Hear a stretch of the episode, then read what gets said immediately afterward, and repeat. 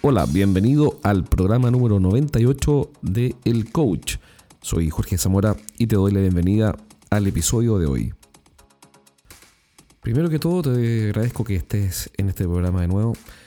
Yo sé que tienes 1500 cosas que hacer y hay muchos podcasts que podrías estar escuchando en este minuto.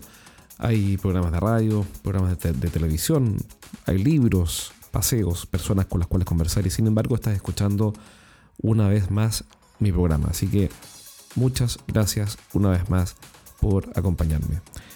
Hoy día vamos a conversar de un tema que es sencillo pero crítico y es cómo planificar la visita a un cliente. Cuando vendemos productos o servicios industriales o que necesitan configuración, cada minuto de cara al cliente cuenta y es clave. Somos los vendedores los que hacemos la gran diferencia.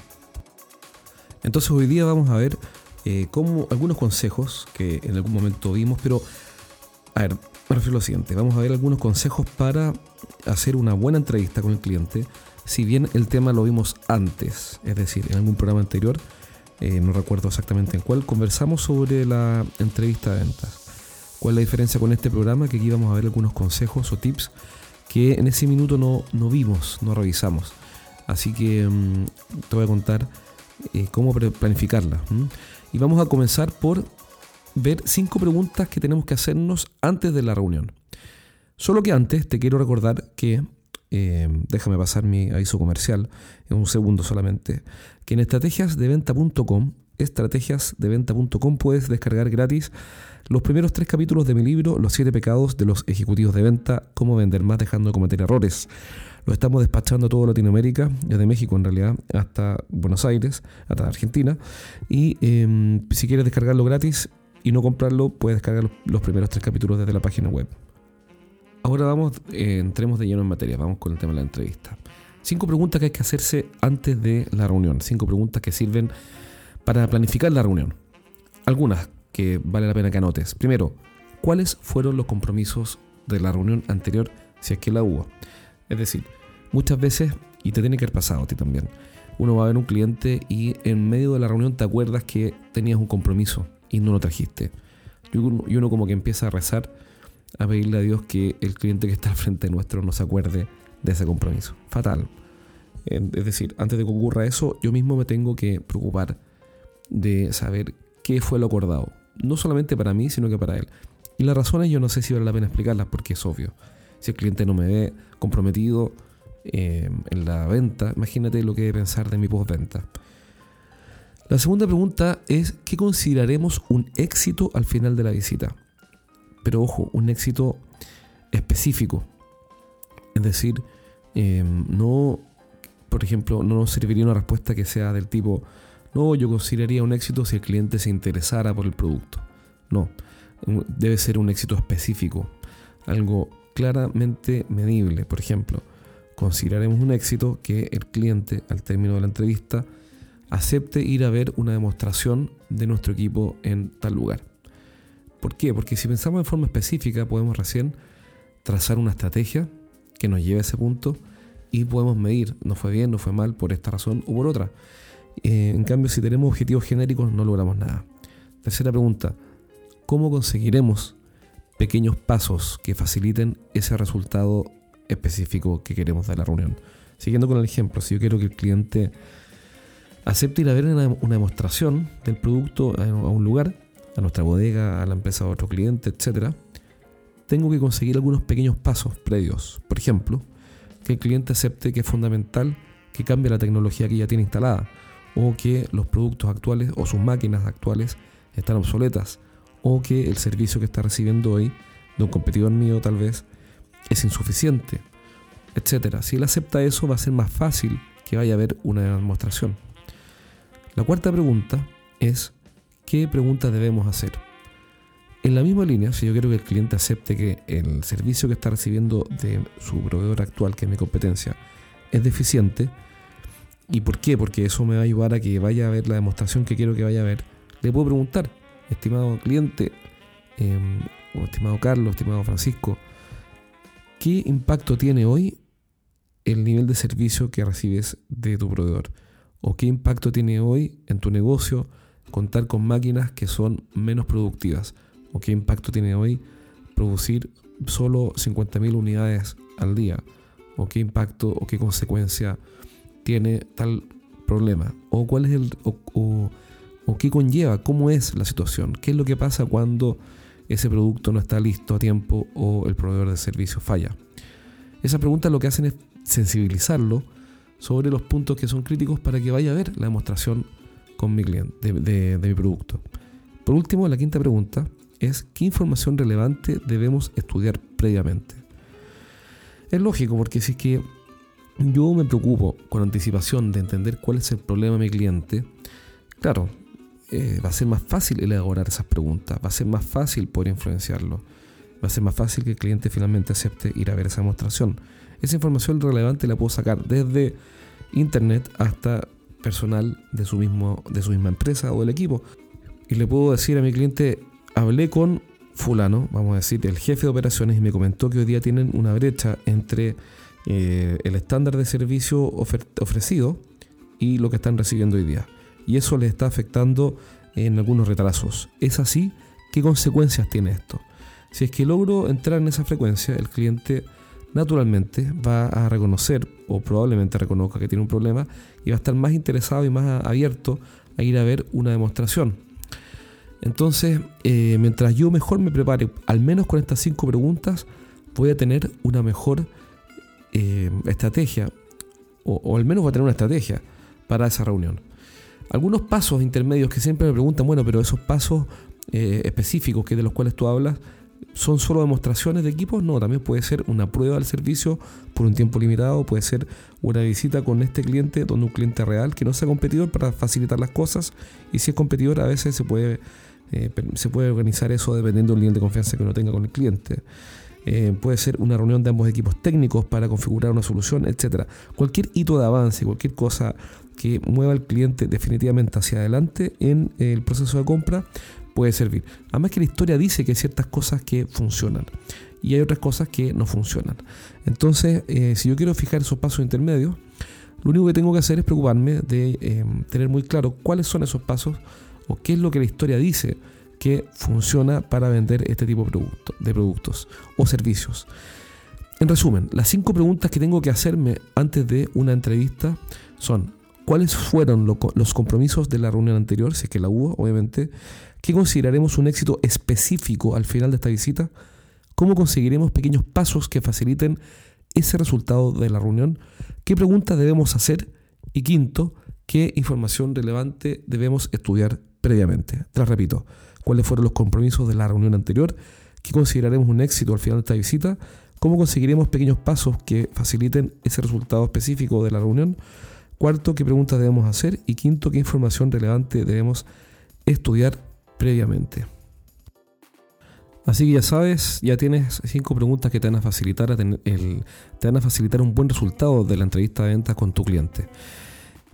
Quiero comentarte un par de cosas. Estoy leyendo un libro que es de Adam Grant, un libro que se llama Give and Take, y es realmente extraordinario. Eh, me habían dicho que todo lo que escribe Adam Grant vale la pena, pero tenía que leerlo para poder aceptar la idea. Lo leí, Give and Take, y realmente es muy bueno. Habla sobre cuál es la estrategia de relacionamiento de las personas en esta vida y cómo eh, les influye en el resultado. Cómo nos relacionamos y qué impacto tiene. Y esto lo hizo en base estadística, una base estadística.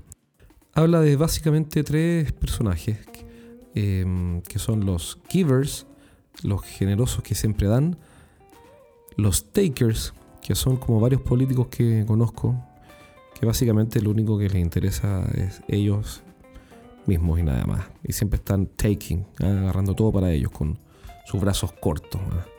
Y están los matchers, que son personas que se relacionan con una especie de contabilidad, diciendo, bueno, yo te ayudo en tres, tú ayúdame en tres, yo te invité a comer, voy a inventar, yo esperaría que tú me invites a comer, eh, hice un favor para ti, esperaría que tú hagas un favor para mí, o al revés. Entonces, habla sobre cuál es el desempeño, el resultado que tienen los givers, que siempre están dando, los matchers, que empatan, y los takers, que son deleznables finalmente, que son todas las personas que se interesan por ellos, ellos, ellos y nadie más en esta vida. Ahora, ¿qué es lo novedoso? Que Grant eh, hizo un estudio, un estudio o sea, le metió número a la cuestión, lo hizo en base, con base estadística, por ende tiene números que respaldan el hallazgo y el hallazgo es muy interesante. Básicamente, eh, los que tienen más éxito, o sea, los que tienen peor éxito de estos tres perfiles, adivina quiénes son. Los que tienen peor éxito, o más bajo éxito, los que fracasan más, los que obtienen menos finalmente, son los givers, los que siempre están dando. Entonces uno dice, obvio, porque cuando uno es generoso en la vida, siempre hay gente que se aprovecha, etc. Y por ende no se puede dar. O no se puede.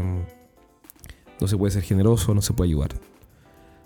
Después, en la escala de, de éxito, vienen los. Los takers, que son los abusadores que siempre quieren todo para sí, como, como te decía recién, como algunos políticos. Yo soy políticamente ateo, así que puedo disparar contra todos. Eh, y estos takers quieren todo para sí. O si es un, colega en, en, el trabajo, un compañero de equipo, es alguien que quiere figurar siempre y pedir todos los créditos y aparecer siempre como la estrella y pedir todo para sí. Todos conocemos a alguien así.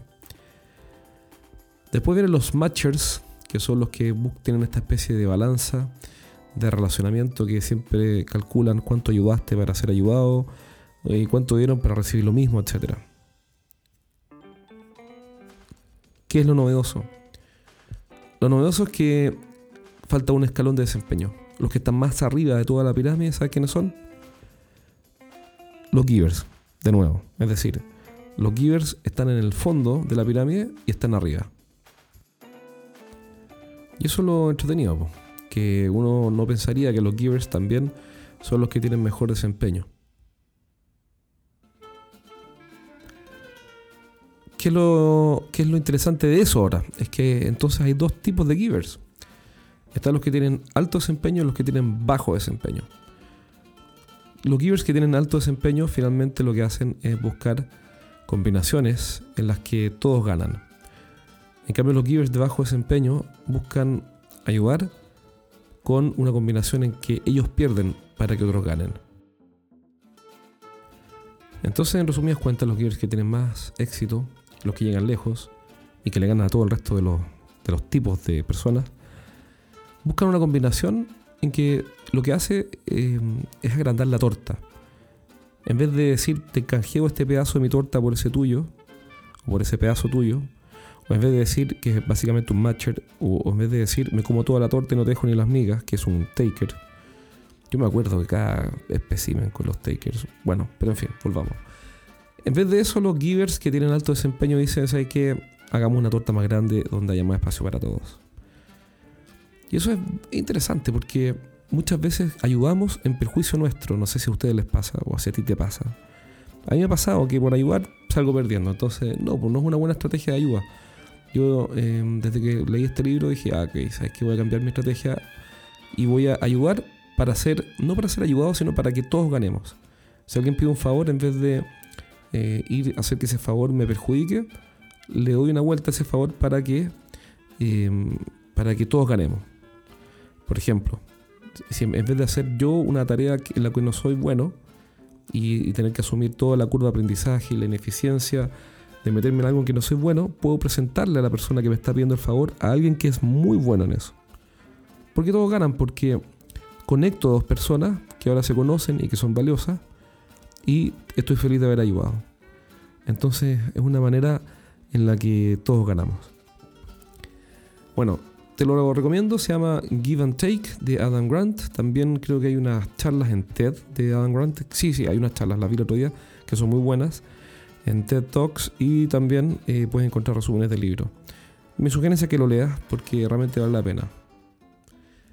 Por último, acuérdate que eh, si nos mandas un review del programa eh, en iTunes, dejando una estrellita o cinco estrellitas diciendo que estás feliz y contento con el programa, recomendándolo, eh, nosotros te vamos a mandar un newsletter, el newsletter de este mes o del mes que corre, con ocho páginas de contenido altamente eh, relevante y que solo se lo entregamos a los clientes de nuestra consultora. Pero como una forma de incentivarte y de pedir tu ayuda para que más gente tenga acceso a este programa, te vamos a mandar sin costo por email el, el newsletter de ocho páginas con información de venta. Este newsletter lo que hace es enseñarte lo esencial de las ventas, los mejores consejos, las mejores experiencias para que la puedas poner en práctica y llevar tu equipo al siguiente nivel. Entonces, solo basta que entres a iTunes, pongas un review. Em, desde tu teléfono lo puedes hacer, pones ahí clic, me gusta mucho, muy buen programa, etcétera, cualquier cuestión del estilo, y nos mandas un pantallazo de eso em, desde tu, mismo teléfono, puede ser, o desde el computador, un screenshot, pack, o control, em, print screen en los Windows, y nos mandas la foto, y con eso ya sabemos que diste ese review, y te mandamos de vuelta 8 eh, páginas con el newsletter de este mes. Así que espero verte pronto en estrategiasdeventa.com. Inscríbete en nuestro newsletter también para que recibas uno o dos emails al mes con información interesante. Y también puedes descargar los primeros tres capítulos del libro Los siete pecados de los ejecutivos de venta. Cómo vender más dejando de cometer errores. Así que tienes, hay varias cosas interesantes para buscar. Y por último, eh, contarte que si estás en Santiago de Chile o, bueno, si es que estás en nuestro país, eh, este 27 de octubre voy a estar haciendo una charla que también toma algunas cosas de Adam Grant sobre um, Give and Take, estrategia de relacionamiento. Eh, con Nicolás Larraín, ex CQC, lo vamos a hacer en, el, en la ilustre municipalidad de Paine. Paine no son puras sandías, ojo con eso, es una zona agrícola agroindustrial, de hecho, súper interesante, súper super desarrollada y en el Teatro de la Corporación Cultural vamos a, eh, vamos a hacer una, charla que va a estar separada. Primero eh, yo y ahí después está el plato de fondo que es Nicolás, con la charla que de él es que la vida cambió y algo de innovación. Es una mezcla bien interesante. Y yo lo voy a hacer sobre estrategia personal. ¿Qué es la estrategia personal? Son la estrategia de negocio, es la estrategia de negocios, pero aplicada a las personas. Así que les prometo que va a estar muy, muy entretenido. Eh, acuérdense, 27 de octubre del 2016 en la Corporación Cultural, en el Teatro de la Corporación Cultural de la Municipalidad de Paine. Nos vemos pronto en un próximo programa. Un abrazo.